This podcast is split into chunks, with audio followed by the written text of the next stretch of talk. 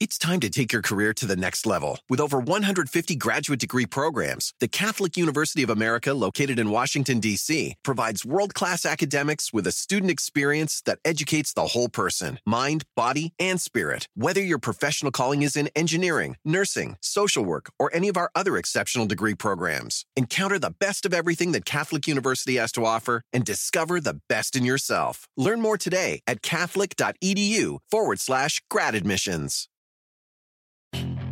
Puedes hacer dinero de manera difícil, como degustador de salsas picantes, o cortacocos, o ahorrar dinero de manera fácil con Xfinity Mobile. Entérate cómo clientes actuales pueden obtener una línea de un límite intro gratis por un año al comprar una línea de un límite. Ve a es.xfinitymobile.com. Oferta de línea o límite gratis termina el 21 de marzo. Aplican restricciones. Xfinity Mobile requiere Xfinity Internet. Velocidades reducidas tras 20 GB de uso por línea. El límite de datos puede variar.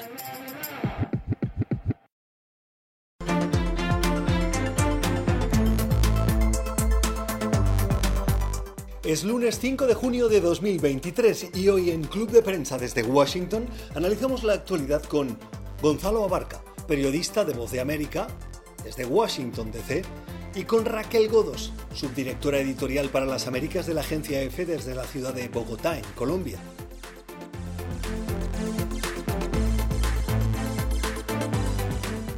Estos son tres de los temas que conversamos con nuestros invitados. 1. En Estados Unidos, Biden firma la ley para elevar el techo de deuda y se pone fin al drama político. 2. En México, Morena gana en el Estado de México y acaba con la hegemonía del PRI. En Coahuila ganó el PRI. Y 3. En Colombia crece el escándalo que rodea al gobierno de Gustavo Petro. Se conoce un audio en el que el ex embajador en Caracas, Armando Benedetti, insinúa que la campaña de Petro se pudo financiar de manera irregular.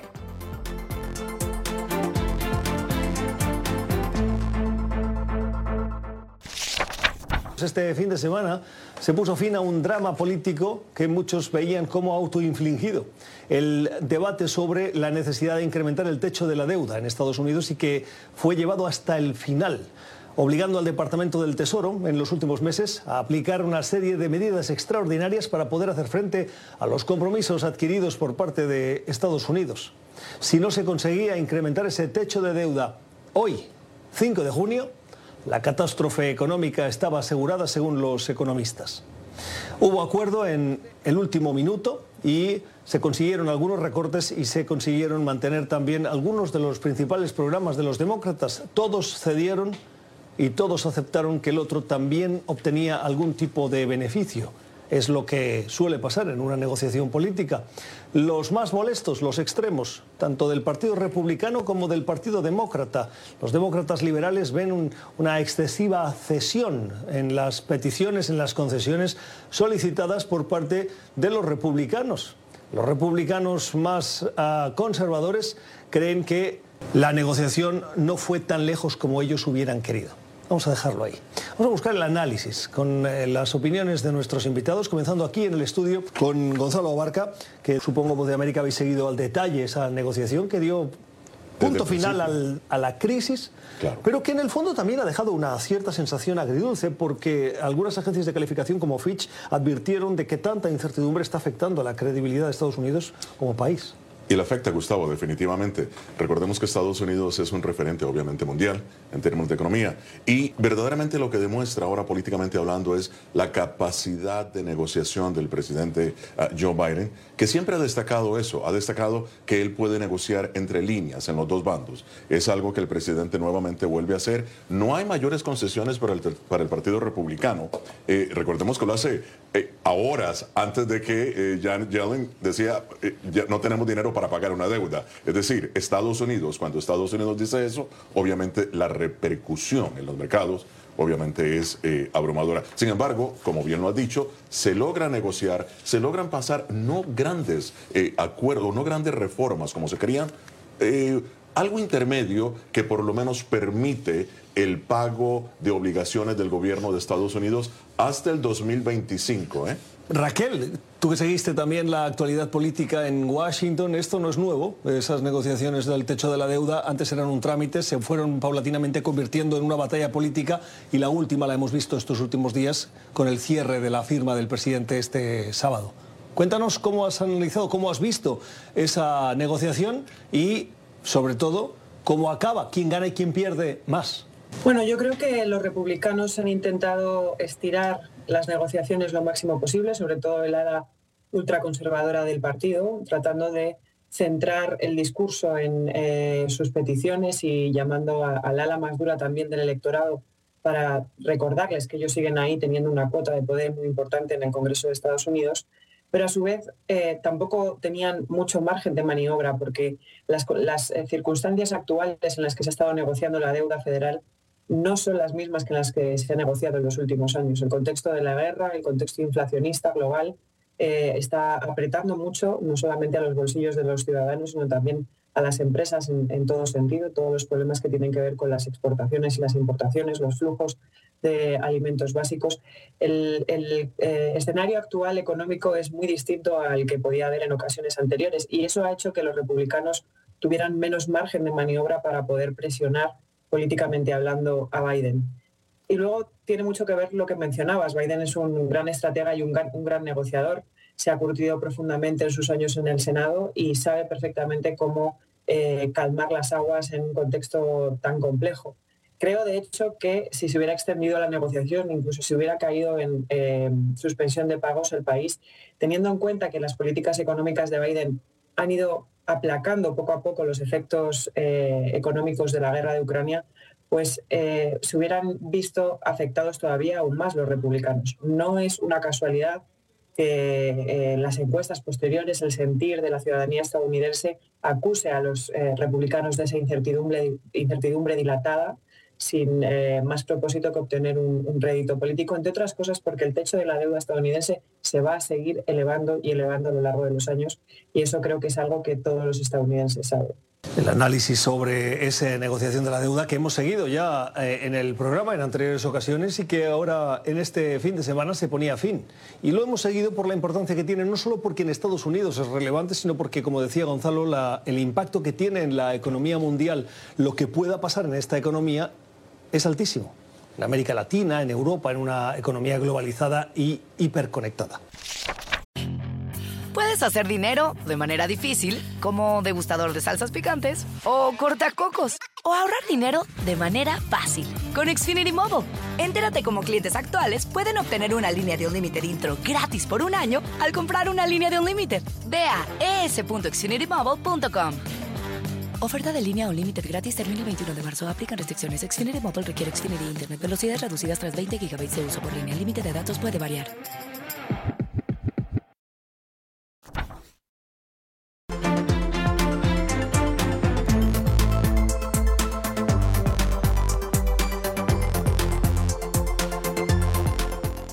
Elecciones que se han producido este fin de semana en dos estados de México. El Estado de México, que es uno de los más poblados, que durante casi 100 años ha sido gobernado por el Partido Revolucionario Institucional, el PRI, pero que este fin de semana le dio la victoria a Morena de manera abrumadora por una amplia mayoría de más de 10 puntos. Morena toma el control de ese Estado a partir de ahora y, dicen los analistas, esto tiene también repercusiones de cara a la carrera presidencial en 2024 cuando Andrés Manuel López Obrador termina su sexenio y él busca que su movimiento político continúe en el Palacio de la Presidencia. También en Coahuila, donde los resultados fueron a la inversa, donde el Partido Revolucionario Institucional consiguió la victoria y mostró también una cierta fortaleza.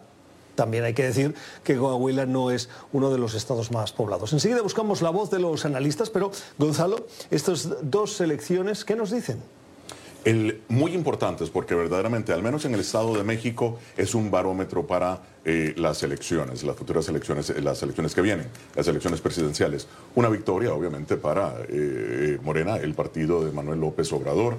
El presidente de México, obviamente como todo presidente, ha tenido un desgaste, pero no el desgaste, al menos en el Estado de México, esto refleja, no el desgaste que se veía al principio, del que se hablaba. Una serie de decisiones eh, continúa siendo popular, ya vemos, más de 10 puntos, eso es una, es una paliza política desde cualquier punto de vista. O sea, generalmente eh, son dos puntos la diferencia, aquí son de 10 puntos. El presidente obviamente sigue siendo popular en México. El partido que gana México es el, partido el partido que gana las elecciones en el Estado de México es el partido tradicionalmente, históricamente, el que gana las elecciones en México. Así es que eh, un triunfo, en ese caso, de Manuel López Obrador, si se quiere, y el partido de eh, Morena.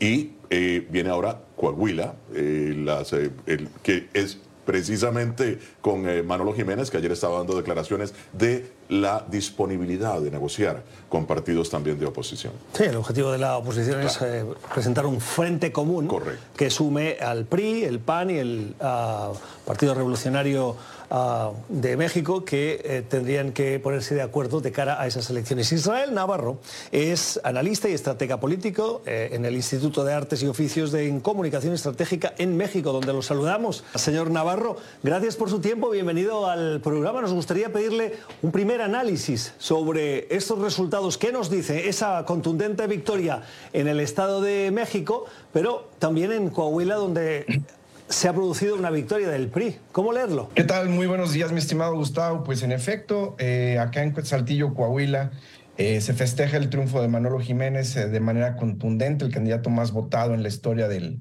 del Estado, un margen de, de, de superioridad de más de 35 puntos y por otro lado, bueno, también los resultados adversos hacia la oposición en el Estado de México. ¿Cuál es la diferencia entre Coahuila y el Estado de México?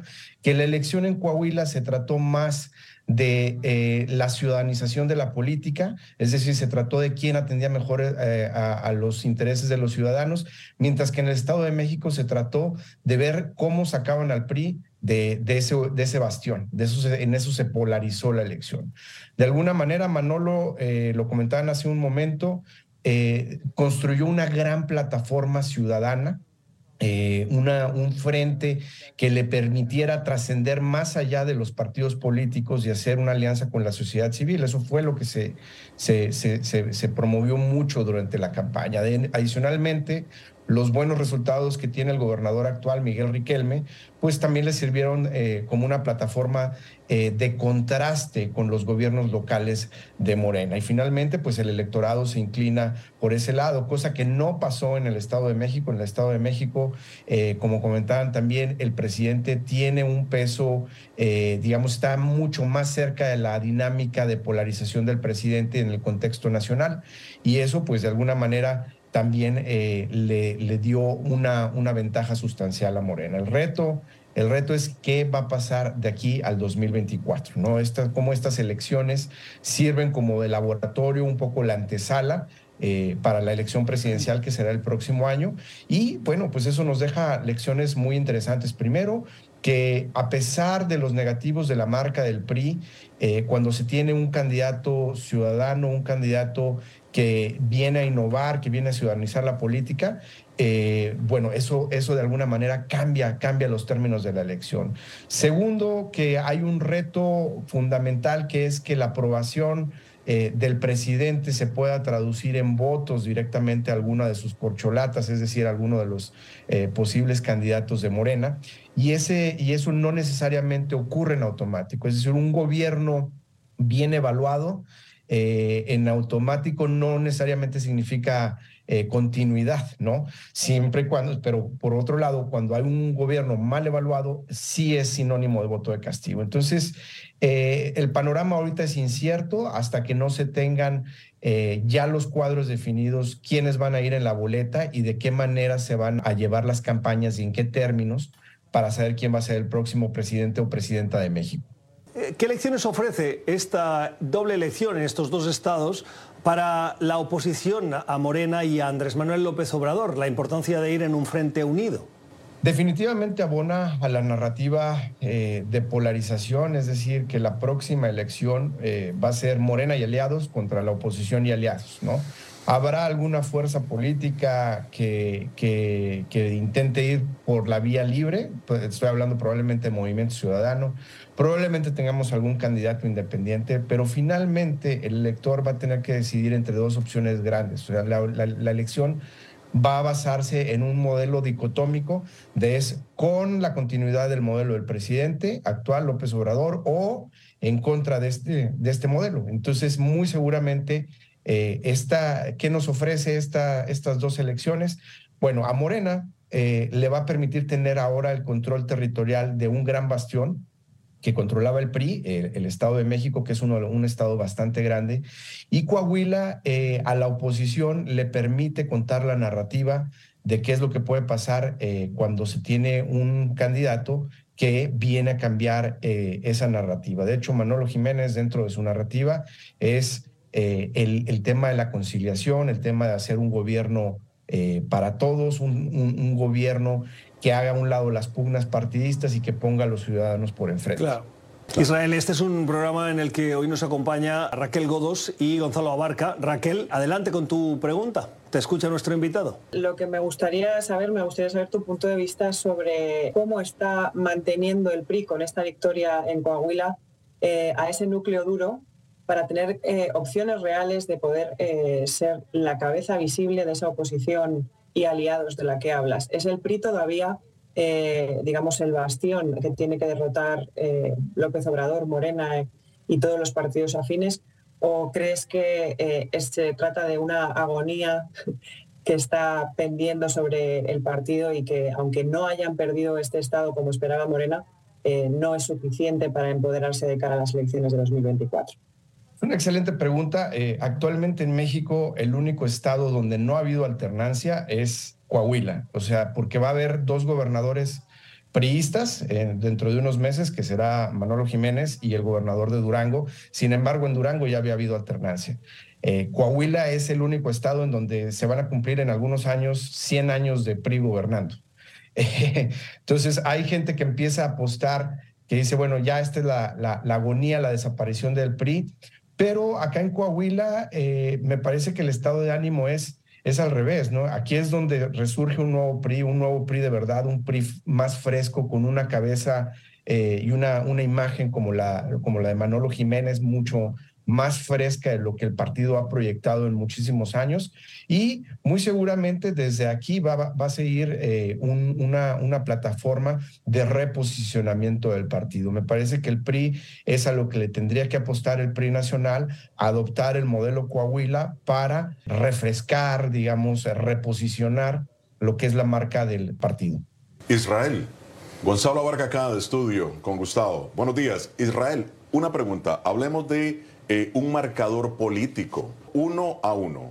El PRI está ganando también, obviamente, y también Morena, que es el partido de López Obrador. Si ambos están prácticamente empatados en el marcador político, ¿podríamos decir que Morena eh, continúa siendo la principal fuerza política del país? Sí, definitivamente. Definitivamente Morena ahora eh, entrando en control del Estado de México, en términos territoriales eh, es muchísimo más contundente. ¿Por qué? Porque Coahuila probablemente sea aproximadamente el 2 o 3% del padrón eh, electoral nacional.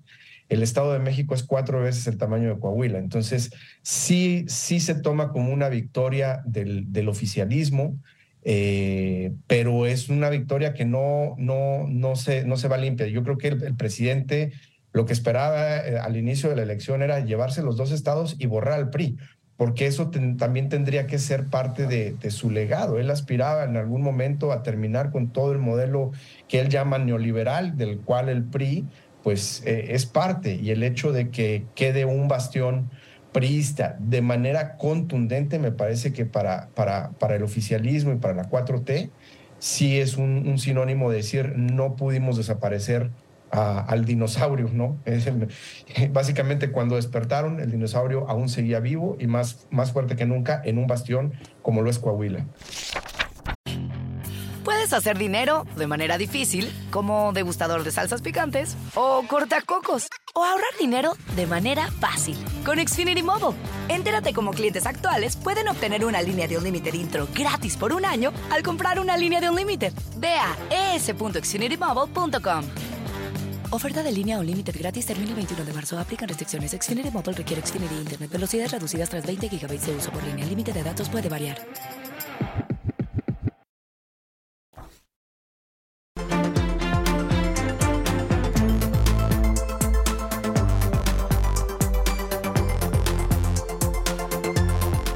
Raquel, estando en Bogotá, ha seguido con uh, detalle el nuevo escándalo que está afectando al gobierno de Gustavo Petro y implica a su ex embajador en Caracas, a su ex jefa de gabinete, que ambos fueron suspendidos o cesados, utilicen ustedes la palabra que crean más adecuada, salieron del gobierno uh, por las disputas. Lo que hemos conocido en las últimas horas es un audio en el que el mismo ex embajador Uh, sugiere, insinúa que la campaña de Petro se podría haber financiado de manera irregular. ¿Qué está pasando? Bueno, es, es tremendamente eh, complejo explicar lo que, lo que está sucediendo ahora mismo en Colombia, pero eh, en resumidas cuentas se trata de dos de los alfiles más potentes del gobierno de Petro, por lo menos en la, primero en la parte de la campaña, en la gestión de toda esa campaña que le llevó al poder, y ahora después, por parte de Laura Sarabia, sobre todo, eh, ella es una de las mujeres más poderosas, o hasta hace unos días lo era, dentro del propio gobierno. Los audios que se han revelado hoy, evidentemente, eh, son muy delicados porque insinúan unas presuntas eh, financiaciones ilegales de la campaña de Petro por parte de algunos sectores de las que, en, teoría, el ex embajador de Venezuela es conocedor. Em, los audios están llenos de odio, de recriminaciones, de eh, amenazas. Eh, aparece la palabra chantaje continuamente entre él y Laura Sarabia. Pero creo que al final em, lo que está pasando es que eh, el gobierno de Petro, cómo estructuró las, los pilares de, de, ese gobierno y de quién se rodeó en campaña y a posteriori, han puesto en peligro su propia credibilidad que eh, dentro de Colombia no era una de las más eh, preocupantes en términos de corrupción. Luego, eh, pues acercarse a personajes como Benedetti, que realmente ha sido una de las personas más oscurantistas dentro de la política colombiana y con unos tintes muy complejos y unas conexiones muy complejas, podría haberle llevado a un punto muy delicado y creo que es lo que está sucediendo. Ha estirado demasiado las cuerdas, ha buscado apoyos para poder sostenerse y puede que esos mismos apoyos ahora, si continúan este tipo de revelaciones, la Fiscalía investiga y eh, el gobierno es incapaz de acallar las voces mediáticas sobre todo, va a ser muy complicado que este escándalo no salpique de forma muy contundente al gobierno y quizá sea el principio del fin del gobierno de Petro. Primero, ¿qué historia? Increíble la historia y también lo poco prolijo políticamente que empieza a mostrarse el gobierno del presidente Petro. Algo que verdaderamente llama la atención es las fisuras que ya empiezan a darse en un gobierno que se presentó como unido, confiado en poder llevar el mensaje directo. El presidente Petro ha dicho en las últimas horas que su campaña uh, no ha sido financiada de manera irregular pero estamos seguros que uh, tras la revelación de esos audios, la justicia supongo que abrirá algún tipo de eh, investigación o como mínimo se interesará por una materia de tanta gravedad como esta. Estos y otros temas de la actualidad los analizamos en Club de Prensa, cada día de lunes a viernes con los mejores periodistas corresponsales y analistas desde Washington y el resto del mundo club de prensa en nuestro horario de verano a las 8 de la mañana en la Ciudad de México, las 10 en Washington y las 4 en Madrid. En NTN 24 le informamos y le acompañamos.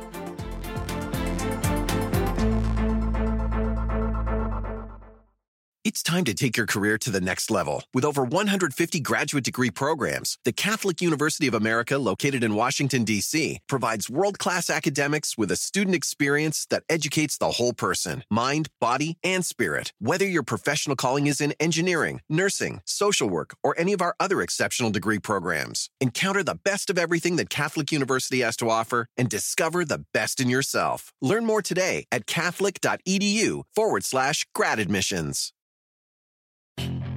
Puedes hacer dinero de manera difícil, como degustador de salsas picantes, o cortacocos, o ahorrar dinero de manera fácil con Xfinity Mobile. Entérate cómo clientes actuales pueden obtener una línea de Unlimited intro gratis por un año al comprar una línea de Unlimited. Ve a es.xfinitymobile.com. Oferta de línea Unlimited gratis termina el 21 de marzo. Aplican restricciones. Xfinity Mobile requiere Xfinity Internet. Velocidades reducidas tras 20 GB de uso por línea. El límite de datos puede variar.